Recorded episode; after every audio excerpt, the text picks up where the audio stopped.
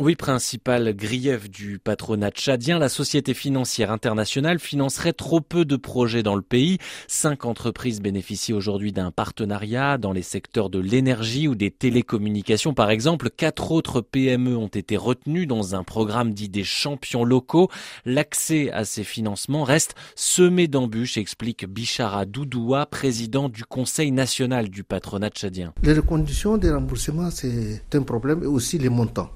Proposer à la SFI de nous financer très rapidement. Parce qu'aujourd'hui, vous avez vu le chômage, les jeunes qui sont en train d'errer dans la rue autour de la fonction publique. Et s'il y a des financements, on peut recruter des jeunes et encore on peut arriver à payer les impôts et ça peut faire tourner l'économie du pays. Olivier Bouyoya, directeur pour l'Afrique de l'Ouest à la SFI, entend les critiques.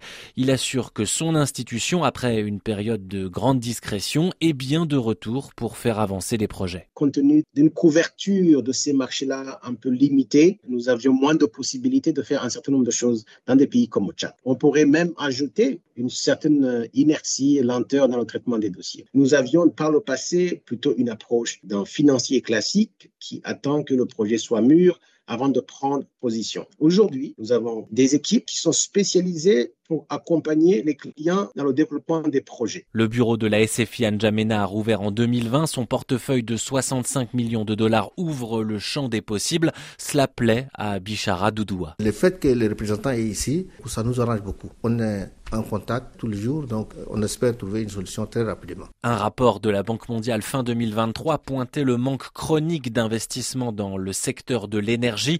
Répondre aux besoins du Tchad en matière d'infrastructure pourrait coûter environ 50% du PIB au cours de la prochaine décennie. C'est beaucoup. Olivier Bouyoya. Mais je pense qu'il faut aller graduellement. Le Tchad a des ressources en termes d'énergie renouvelable considérables. Aujourd'hui, le plus important, c'est vraiment qu'il y ait une stabilité politique et sociale pour que le secteur privé puisse aller chercher ses opportunités et aller chercher des financements. La nomination d'un économiste comme Success Masra à la tête du gouvernement pourrait également, selon Olivier Bouyoya, fluidifier et améliorer le climat des affaires dans le pays.